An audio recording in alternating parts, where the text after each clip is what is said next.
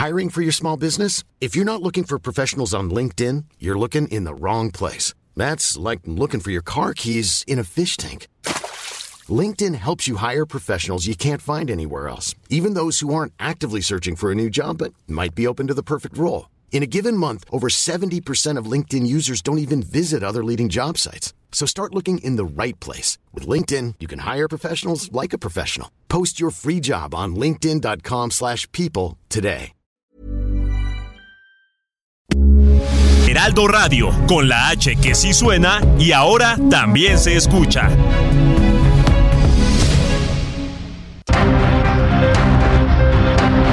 Heraldo Media Group presenta Periodismo de Emergencia con Hiroshi Takahashi, Arturo Rodríguez y Brenda Ruiz. Con las reglas del oficio. Comenzamos.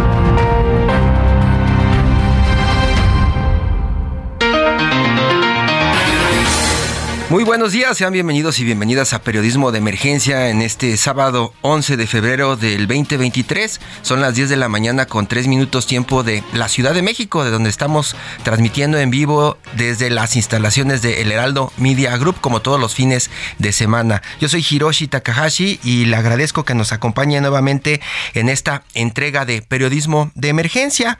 Esta semana pues hemos platicado muchísimo de vacunas, hemos platicado de altos precios, de la inflación, de tipo de cambio, del plan B del presidente, de la visita del cubano Díaz Canel a México.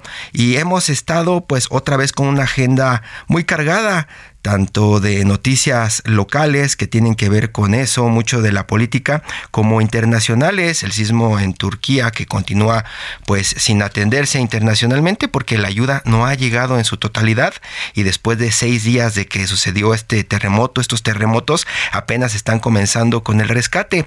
Y lo que preocupa a más, ya prácticamente están dando por muertas a miles de personas porque ya dejaron que la maquinaria pesada comenzara a entrar a recoger los escombros. Eso en la parte internacional, junto con el juicio de Genaro García Luna que continúa y nos adelantan, pues desde esta semana que arrancó, que ya termina en los próximos días. Prácticamente, pues eh, ya se sabrá el destino de este super policía del gobierno de Felipe Calderón.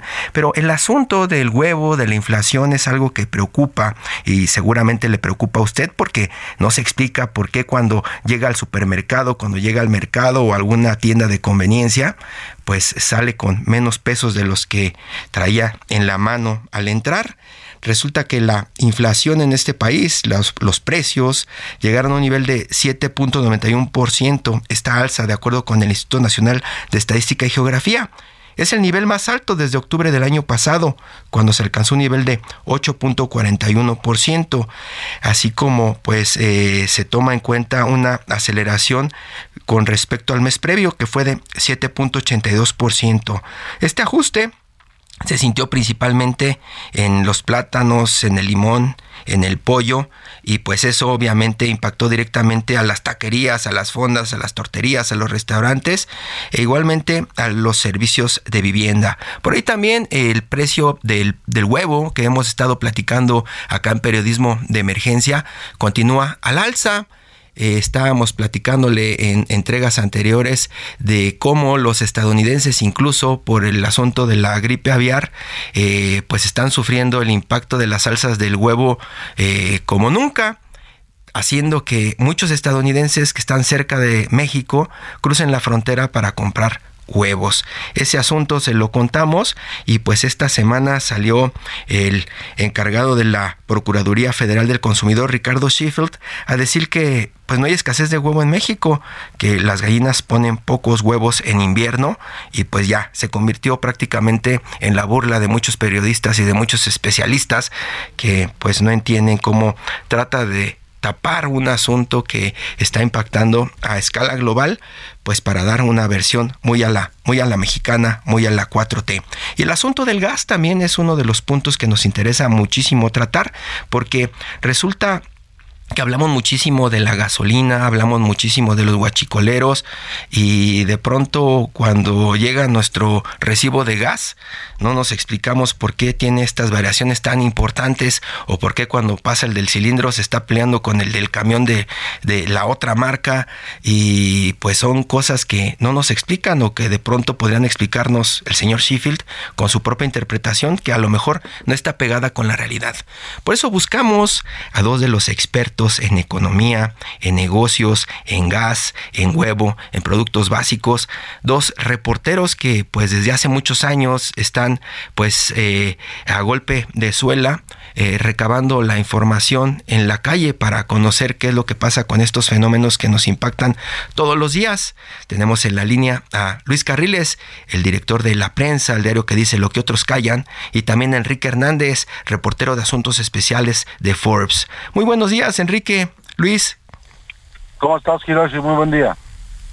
¿Qué tal, Hiroshi? Muy buen día. Muy buenos días, pues esta semana ustedes han estado dándole cobertura prácticamente a esos datos, esos datos macro o esos números, están tratando de traducirlos en lo que pues es la realidad de este país. Una nota importante que publicaste Luis en todas las plataformas de la Organización Editorial Mexicana esta semana tiene que ver con los guachicoleros del gas. Platicaste con uno de los hombres que está a cargo de esta industria y pues te cuenta que ese fenómeno que se está viviendo de delincuencia principalmente allá en Guerrero pues ya está impactando en los precios. Y además los guachicoleros pues han crecido más de mil por ciento las tomas en lo que, en lo que, en lo que ha pasado que el último año, Luis. A ver, es, importante el, tamaño. En 2018, con los neoliberales, la cantidad de, tomas clandestinas era de 250 este, tomas clandestinas.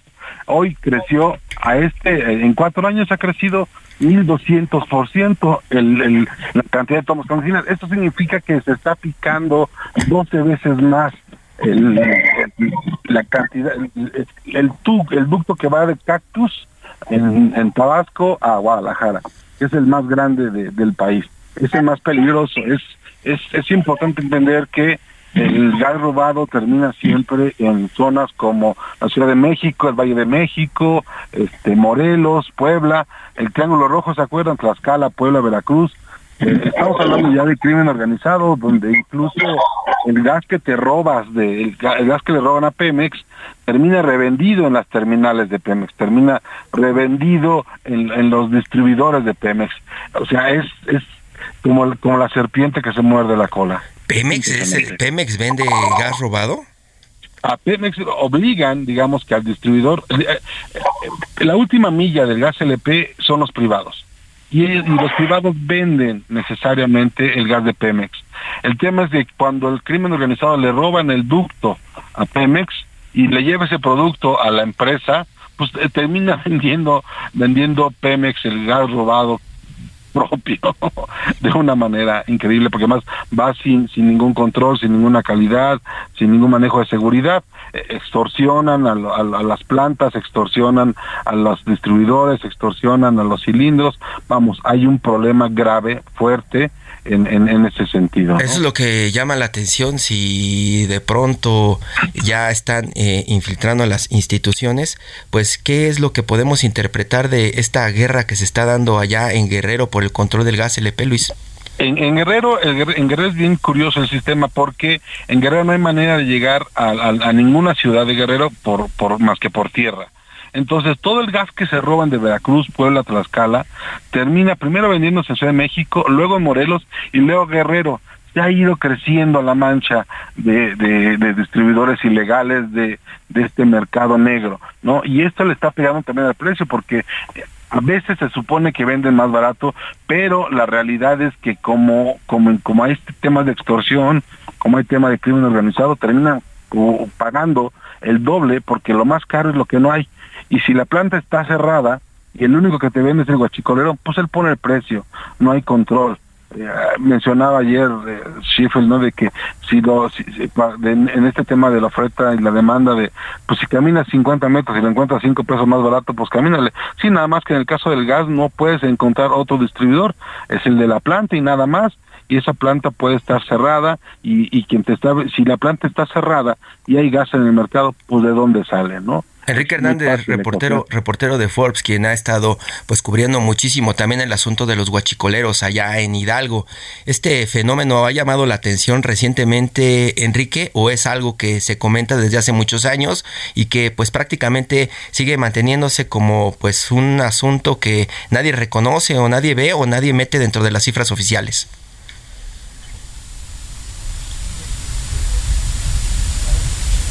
Enrique Hernández.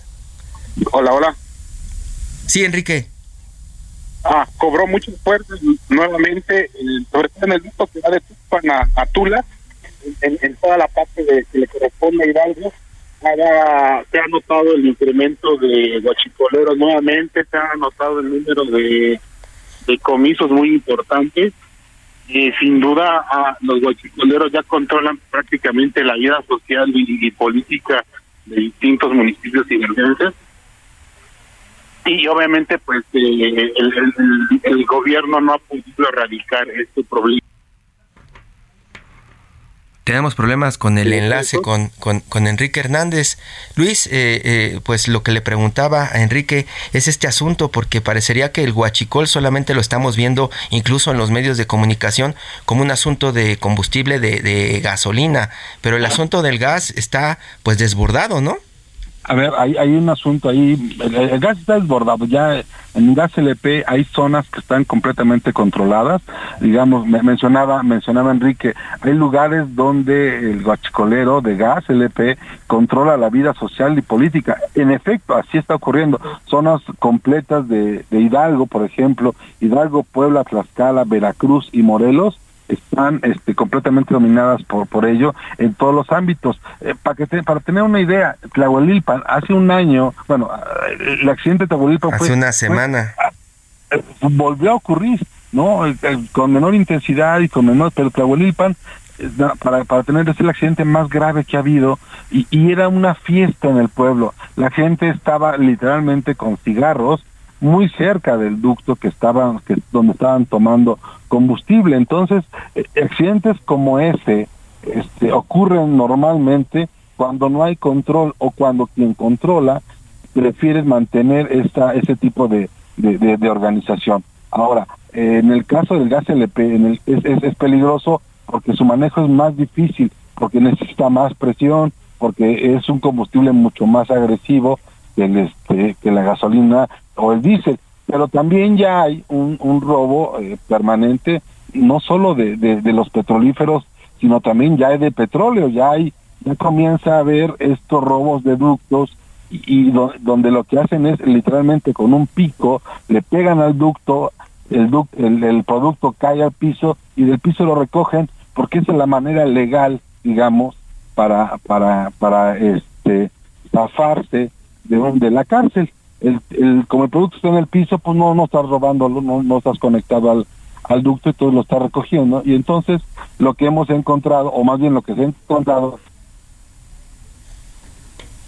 hay un hoyo cubierto con una lona, ¿no? Este, de, alguna forma impermeabilizado para que no se filtre a, a la tierra. Y ahí está recogiendo la gente el, la gasolina, el diésel, este, el petróleo o incluso el combustóleo. Las ladrilleras, estas ilegales que usted luego encuentra en las carreteras, las ladrilleras, estas que hacen talavera en Puebla o que hacen cerámica, pues son, son parte de este, de todo este proceso de robo de combustible y estamos hablando solamente en este en, en gas LP son 1.200 millones de pesos al mes y en el caso de combustibles otros son hasta 6 mil millones de pesos al mes. Cerrar los ductos no es una opción, porque al final del día la manera más segura de transportar combustible es por ducto. Es menos peligroso, es menos costoso y, la vigilancia puede ser más fácil. Enrique Hernández, Enrique Hernández, esto, esto que nos cuenta Luis, pues es un poco todo el asunto técnico de lo que está pasando con, con estas, estas tomas clandestinas y el asunto de, de también cómo esquivar a la justicia. Pero allá en Hidalgo, ¿cómo se enfrenta esto? Porque pues como comentan los dos, eh, de pronto ya hay pueblos que viven eh, exclusivamente de, del huachicol. ¿Sigue presentándose esa situación o desde que llegó este gobierno ya se combatió con como se había dicho en su momento? Pues sigue viviéndose esa, situación, Yoshi.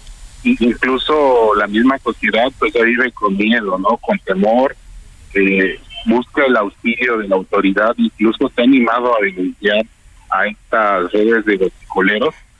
Y como bien decía Luis el Cariles sobre el, asunto de Tlaulilpan, ahí sigue prevaleciendo la, mafia guachicolera, incluso cada vez que roba, festeja como si fuese una fiesta de pueblo, donde abunda la cerveza, el, el bucana y, todo lo que conlleva a, una celebración de este tipo. Eh, obviamente el, gobierno también ha presumido que combate y, que se ve el número de, de detenidos, el número de camionetas llenas de guachipol, pero eso ha sido insuficiente para frenar toda esta vorágine que, que se creó pues hace ya bastante tiempo Obviamente en, 2018 era más visible porque te llegaban a vender eh, a tu casa ya prácticamente el delivery de, la gasolina y del diésel. Hoy es como menos visible, pero continúa fuerte y obviamente pues requiere mucha vigilancia, sobre todo de, la Secretaría de la Defensa Nacional, ¿no? que en algún momento incluso hubo que vigilar de manera eh, entierra toda esta, toda esta red de ductos.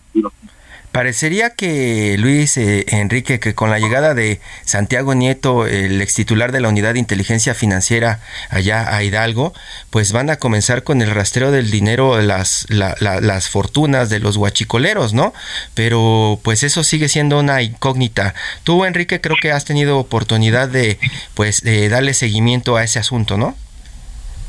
Pues en realidad son familias por municipio de las que encabezan este tipo de delitos, eh, sobre todo familias de abolengo, y que encontraron en el Huachicol una moda muy fácil de generar dinero.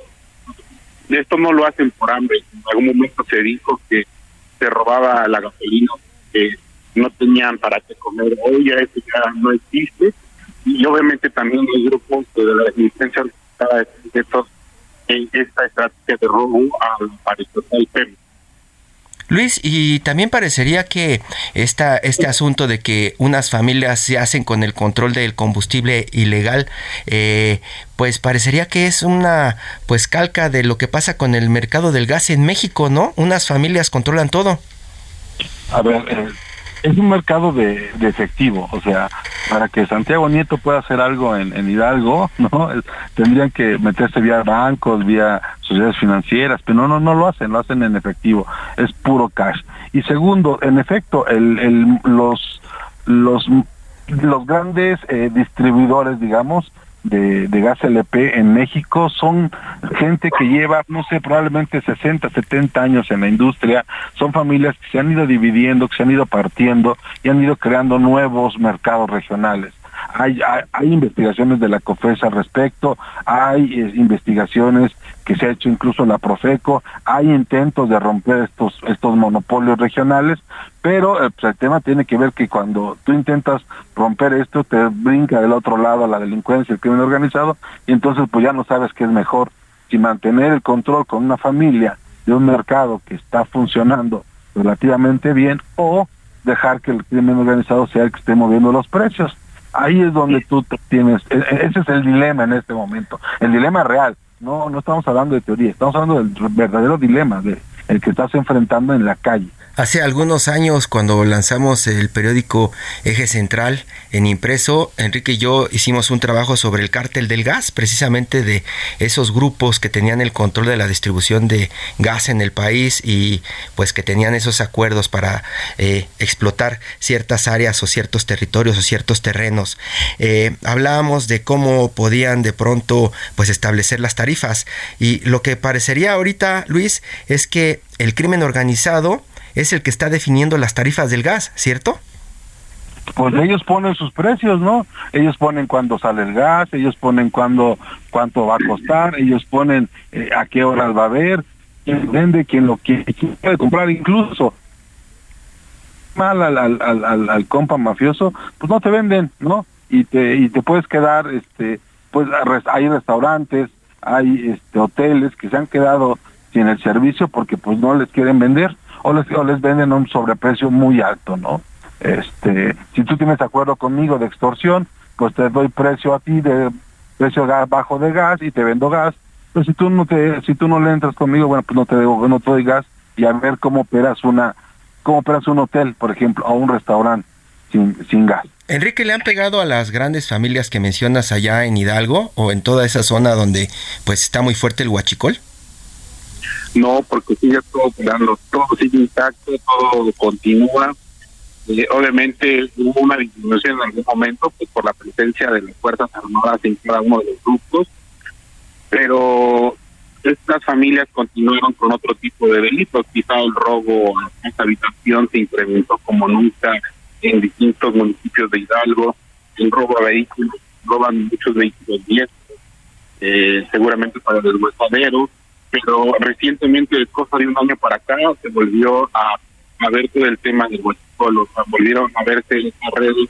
En 2018, pues prácticamente eh, lo presumían de las calles, ¿no? Lo, lo vendían en, tu casa, te decían cuántos litros de guachicol llevaban las garrafas de combustible Obviamente esto ya es menos visible, pero continúa y cobra mucha fuerza en toda la entidad. De hecho, más o menos en, 2022 hubo al menos eh, una pérdida como de 10 mil millones de pesos por las desviaciones volumétricas de Pemex. Esto pues prácticamente se duplicó respecto a, a, lo que se vio en 2021 y 2020, incluso 2019. Pues ya tiene usted un panorama completo de lo que está pasando, no solamente con el, con el asunto del combustible, de la gasolina, sino también con el gas, un asunto que pone en la mesa una investigación de Luis Carriles, el director de la prensa, Lero, que dice lo que otros callan y que seguramente tendrá pues un golpe en su bolsillo, ¿no Luis? Pues mira, hasta ahorita no, no, no, no, no, no, lo que no, lo que podemos decir es de que no sabemos este, de qué tamaño va a ser el golpe, pero sí te puedo decir que ya hay zonas donde el abasto ya es un problema, ¿no? Eh, hay estados completos donde el dominio del crimen organizado este, de veras impide que, funcione el, el, mercado de una manera regular y entonces pues tenemos problemas de abasto y entonces pues el, el cuál es el gas más caro, el que no hay. El que no hay. Luis Carriles, director de la prensa Lero, que dice lo que otros callan. Enrique Hernández, reportero de Asuntos Especiales de Forbes. Muchísimas gracias. Continuamos en Periodismo de Emergencia. Muchísimas gracias por su compañía.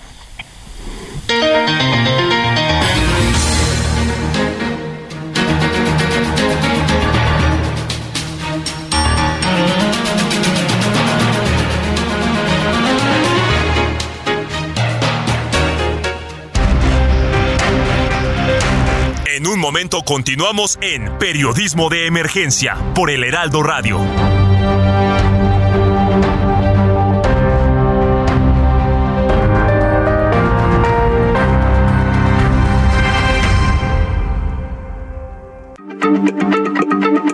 Heraldo Radio, la H se lee, se comparte, se ve y ahora también se escucha.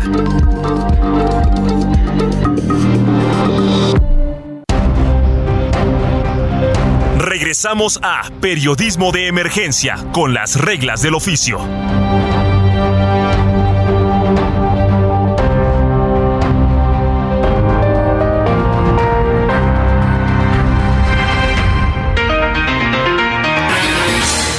Desde la mañana con 30 minutos continuamos en Periodismo de Emergencia, transmitiendo en vivo desde las instalaciones del Heraldo Media Group.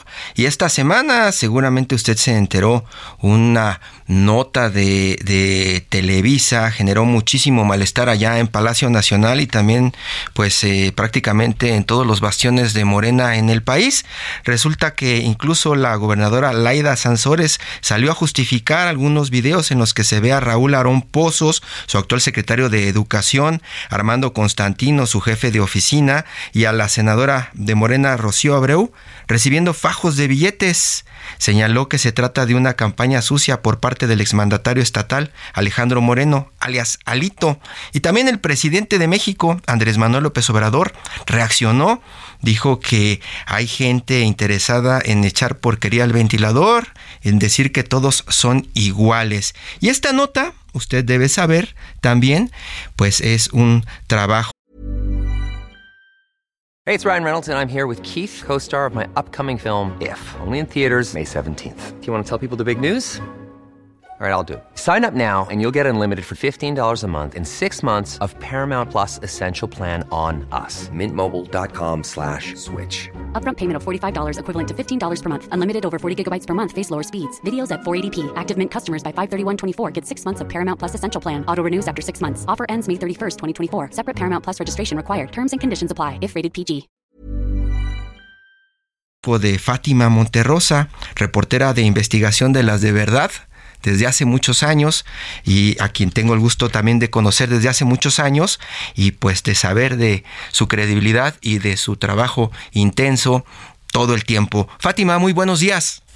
Hirochi, muy buenos días, qué gusto saludarte. Qué gusto saludarte, amiga. Tantos años. Exactamente, y llevo tan muchos años haciendo periodismo de investigación, no somos, no somos reporteros improvisados ni de que nos filtren información, tú sabes de que pues nos conocimos que será más hace más de 15 años en la revista MX, cuando inició MX, una de las eh, eh, revistas pioneras en periodismo de investigación. Incluso ahí eh, obtuve el Premio Nacional de Periodismo en Transparencia y Acceso a la Información Pública cuando el presidente Vicente Fox en el, en el año 2000 pues eh, y presentó esta ley y gracias a esta ley pues los periodistas tuvimos acceso de manera formal este a los documentos de, las compras y contratos del gobierno federal, gobiernos del estado y municipales. Y pues en esta cuestión, pues mi trabajo ahí, ahí está documentado. Digo, no tengo por qué salir a explicarlo, pero resulta que a Morena se le olvida que hay esa herramienta de que los periodistas documentamos e informamos y creo que ellos conocen muy bien mi trabajo, Hirochi. Y preguntamos qué es lo que hiciste como, como marca la regla cuando tuviste esos videos, cuando los conseguiste, imagino que se te quemaban las manos por, por, por, sacarlos a la luz y tomaste el tiempo para buscar a cada uno de los implicados y preguntarles qué es lo que estaban haciendo, qué está pasando y cuál era el, el origen y el destino de ese dinero. Una situación, una pregunta, Fátima, que todavía no se responde. Exactamente, mira, Hirochi, cuando fueron, fueron semanas de trabajo. Cuando eh, supe de, de, de estos videos, eh, los se analizaron, se hizo una línea de tiempo para ver, eh, eh, porque pues a veces las fuentes se quieren engañar, ¿no? Pero haciendo el cruce de información, la línea de tiempo de lo que correspondía, pues era obvio que se les entregó una un mes antes de las elecciones, sino para que si se lo hubiese entregado la anterior administración del PRI, ¿qué caso hubiera tenido este el entonces senador Raúl Pozos Blanc, no? Haberlo, a, haberle, haberse pasado a, a, Morena, haber apoyado a Laida Sansores, si Alito, como él dice, o el gobernador le daban dinero, ¿no? Hubiera quedado bien, hubiera tenido recursos para su campaña, pero lo hizo para favorecer a otro partido político. Igualmente pasó con quien se desempeñaba como secretario de Desarrollo Rural del entonces eh, gobernador Alejandro Moreno, Armando Toledo Jamid. Te recuerdo que Armando Toledo, este, pues fue prácticamente corrido de la administración de Alejandro Moreno porque le encontraron casos de corrupción. Entonces, ¿por qué Alito le tendría que haber dado dinero a su secretario de Desarrollo Rural si él manejaba un presupuesto muy grande para el campo? ¿Estás de acuerdo? Un secretario eh, de Desarrollo Rural que tendría que estar haciendo en una oficina adjunta de Palacio de Gobierno al lado de la oficina del secretario de Gobierno. Se supone que los dos son pares, este Hiroshi. Bueno, y lo de la senadora, que cuando se pasó a Morena, pues dijo que Alito tendría que haber ido a la cárcel, presentó denuncias y eh, acusó a Alejandro Moreno de ser el peor corrupto de Campeche. Entonces, las justificaciones que dan, pues no concuerdan, ¿no? No concuerdan y algunos no quieren no quieren dar la explicación, pero a partir de esa línea de tiempo, los videos que presentas y, y, la reacción que han tenido, pues todo parece indicar que sí es dinero cash efectivo que se utilizó con fines electorales, ¿cierto? Exactamente, pero además me, me, me sorprendió la, la, la, respuesta de Raúl Pozos Lanz, quien ahora es secretario de Educación de Campeche. Uh -huh. Le dije, a ver, usted fue legislador, ha sido político toda su vida dentro del PRI. ¿No? Usted tiene derecho a cambiar de partidos políticos, pero la ley es la ley y la ley de presupuesto señala que no se puede tomar recursos del erario público que están destinados a un programa para dárselo a una persona particular. Él no representaba nada. Él era un legislador, más no integrante del gobierno del Estado. Aún así hubiese sido un funcionario del gobierno del estado municipal también no tenía por qué haber recibido dinero en efectivo y mucho menos en esos fajos tan grotescos que se ven y que se los echa a su portafolio, ¿no? Uh -huh. Se va tan contento uh -huh. este el, el señor, bueno, ¿a quién se lo entregó? Pues es para un beneficio personal, ¿no? Por haberse ido al partido Morena casualmente el gobernador que se los da es es este nombrado embajador de México en República eh, Dominicana. en República Dominicana y su hijo quien llegó a la Cámara de Diputados por el PRI se pasa a Morena. Dime tú Hirochi dónde está o sea todo está debidamente demostrado. Ellos negaron haber traicionado al PRI pero está documentado con estos videos. Laida Sansores dice que se trata de un montaje. Dime tú, ¿dónde pudimos haber hecho el montaje? Uh -huh. Y se ve muy claramente que reciben el dinero, hasta se les ve una cara de, de, de, de contento, satisfacción.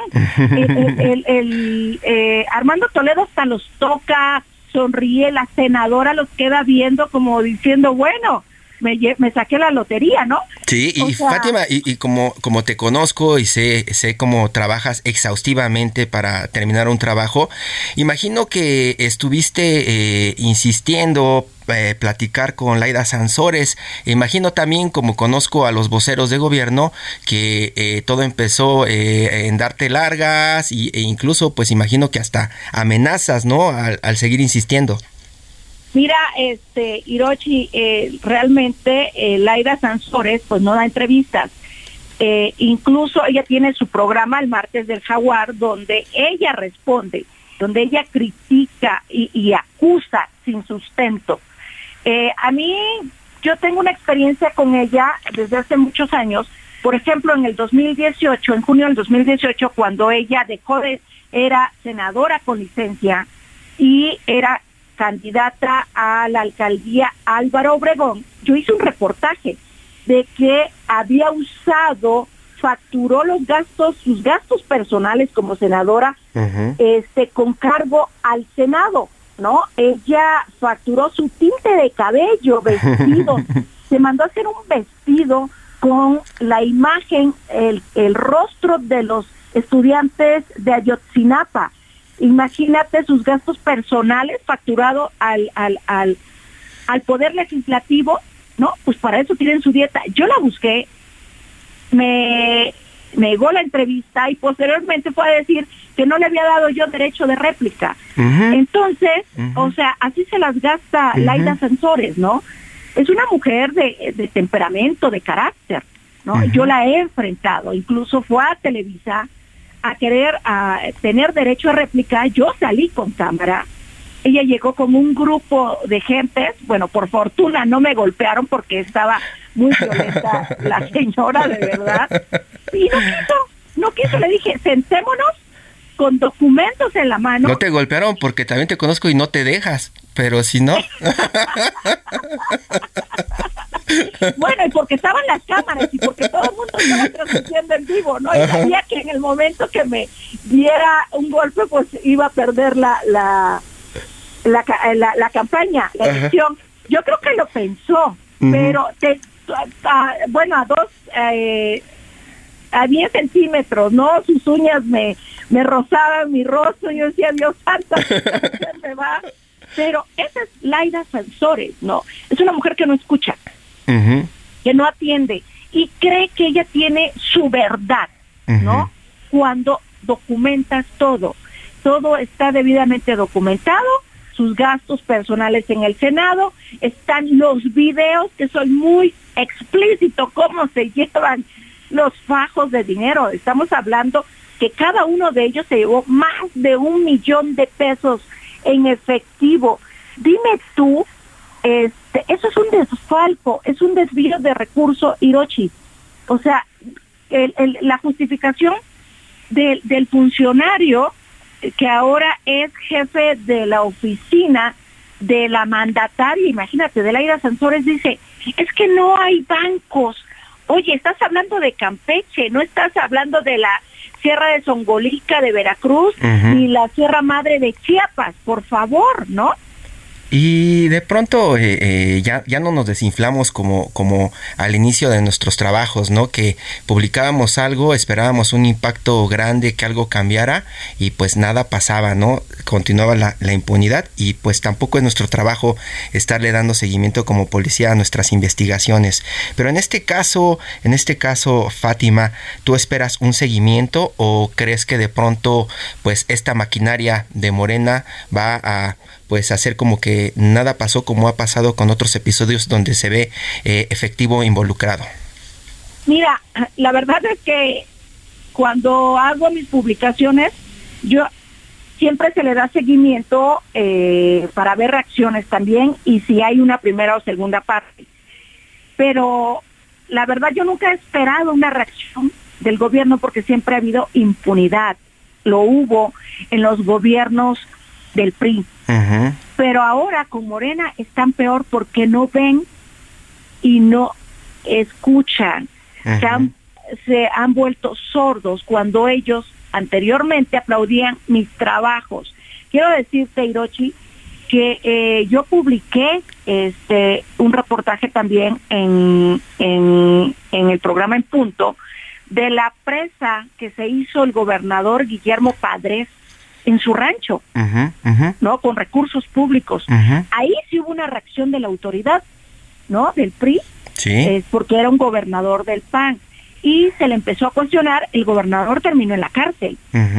También hice otro reportaje sobre eh, Roberto Borges, el gobernador priista de Campeche, donde exhibí los documentos de cómo le entregó terrenos a su familia que pertenecían al gobierno, terrenos que eh, en, la, en la playa, ¿no? Muy costosos.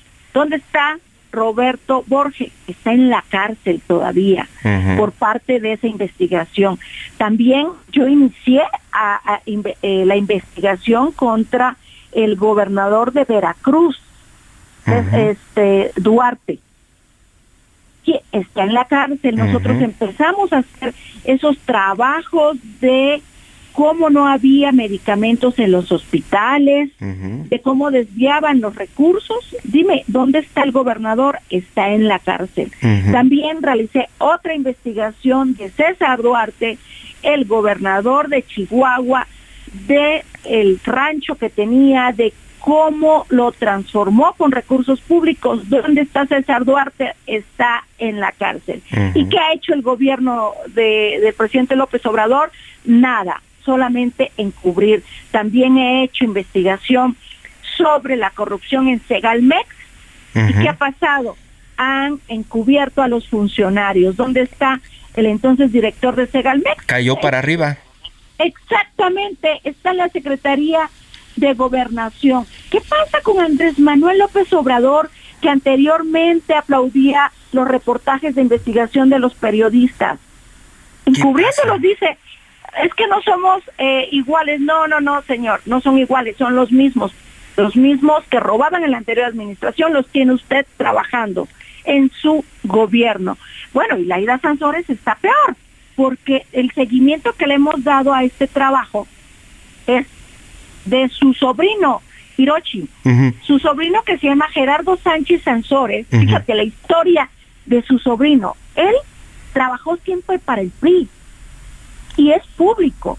En la elección del 2015, cuando Laida Sansores compitió contra Alejandro Moreno para la gubernatura, su sobrino le hizo la campaña a Alejandro Moreno y votó por Alejandro Moreno. Trabajó con Alejandro Moreno. Su esposa fue secretaria de finanzas de Alejandro Moreno. Si Laida Sansores dice que Alejandro Moreno es un corrupto, no ha presentado una sola denuncia por desvíos de recursos, ¿no? Eh, ¿Quién manejaba los recursos? La secretaria de Finanzas, quien es su sobrina política de Laida Sansores y esposa de su sobrino. Pues resulta que se va Alejandro Moreno, solicita licencia, permiso para competir por el PRI. Se va por el PRI y luego pues se hace diputado federal. El sobrino de Laida entonces empieza a, a limar asperezas con su tía y es cuando Laida se va de candidata a la alcaldía Álvaro Obregón. Llega y la apoya. Laida le da un contrato de más de 3 millones de pesos este Hirochi. No hicieron absolutamente nada. Eh, el sobrino tiene a un socio de una empresa de consultoría política que se llama Walter David Patrón Bacar. A nombre de él salió el recurso, o sea, a nombre de una persona física que vivía en Campeche, que su empresa la tiene en Campeche, eso no tiene nada que ver, pero le da 3 millones de pesos dos meses antes de que Laida se fuera a la campaña de Campeche. ¿Qué pasa? Gana Laida y nombra al socio de su sobrino como director de comunicación social de Campeche. O sea, el que maneja la unidad de comunicación social de Campeche, pues, pues, es el sobrino. El, el, socio nada más lo tiene ahí, pues, eh, de aparador, ¿no? ¿Y qué pasa con el sobrino? Coloca a una docena de familiares de su esposa en cargos del gobierno, cargos muy importantes en el gobierno de Campeche. Ese es el seguimiento que le dimos a la nota de Campeche. Es una segunda parte. Vamos a esperar. Sale a decir Laida Sansores en su martes del jaguar. Obviamente va a decir que todo es mentira, pero ahí está documentado todos los funcionarios que están. También Laida tiene a sus sobrinos directos. Pues sí. Este, ¿qué, podemos, em, eh, ¿Qué podemos esperar? Los ciudadanos de Campeche están muy enojados porque hay gente que lleva muchos años trabajando en la administración pública. Señalan que el único origen del trabajo que hay en Campeche es en el gobierno. En Campeche no hay industrias, ¿no? Llegaron, corrieron a esas gentes para meter a todas sus familiares y mucha gente de la Ciudad de México que están allá, que trabajaron con Laida Sansores en la alcaldía Álvaro Obregón Hirochi. Dime tú, ¿por qué no Laida Sansores se preocupa mejor en poner industrias en su estado, ¿no? Para que la gente trabaje en, en, en, otra cosa y que no dependan del gobierno.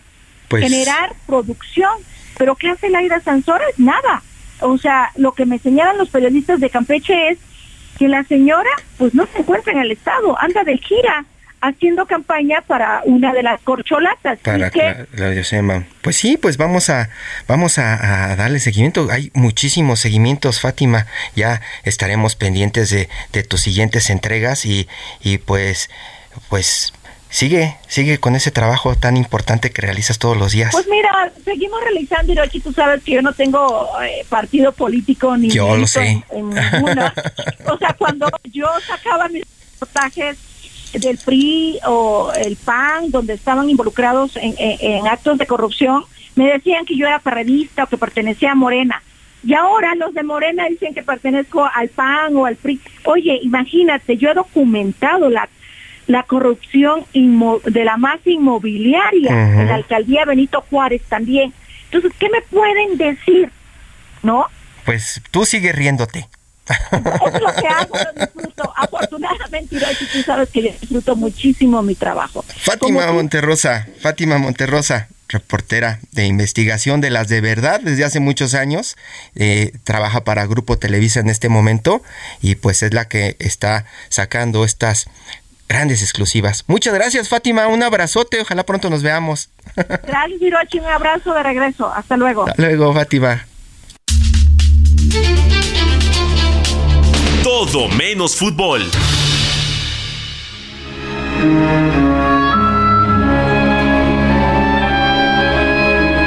Claudia Curiel de Icaza, titular de la Secretaría de Cultura de la Ciudad de México, está en la línea para invitarnos a pues una interpretación de la Orquesta Filarmónica de la Ciudad de México y la diferencia ah, pues eh, radica en que interpretarán a dos de los mejores compositores de la historia del cine, Ennio Morricone y Nino Rota. Muy buenos días, Claudia.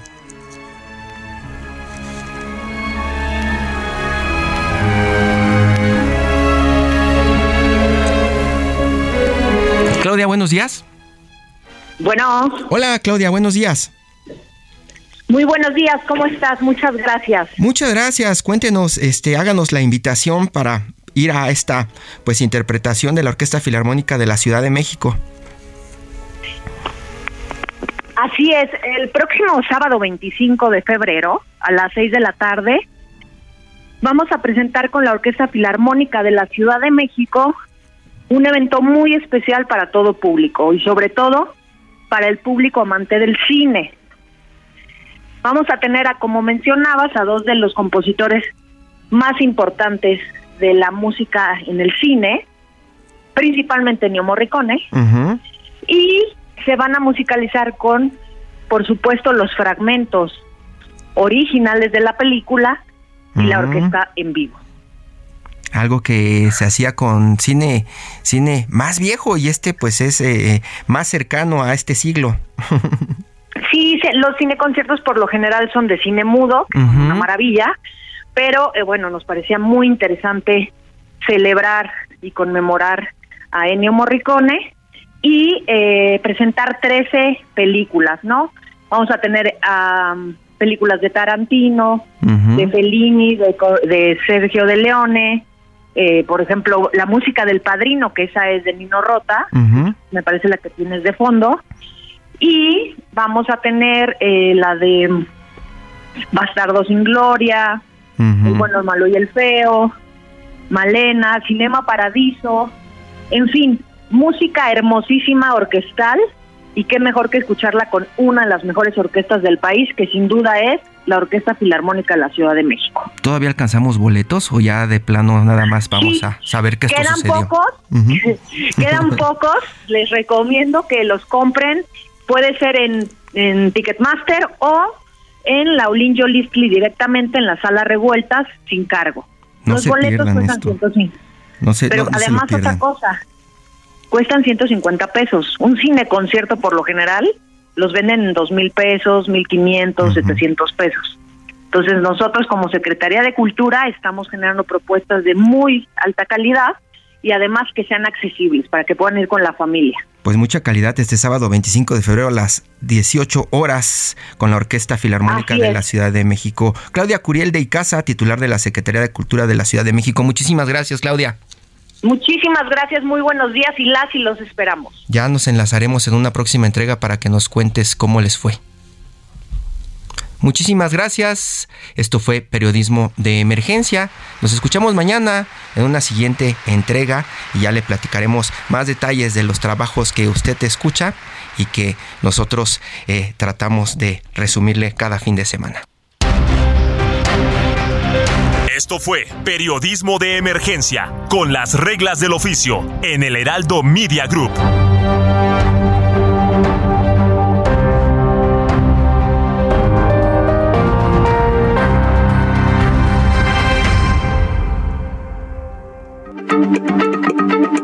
Heraldo Radio, la H se lee, se comparte, se ve y ahora también se escucha.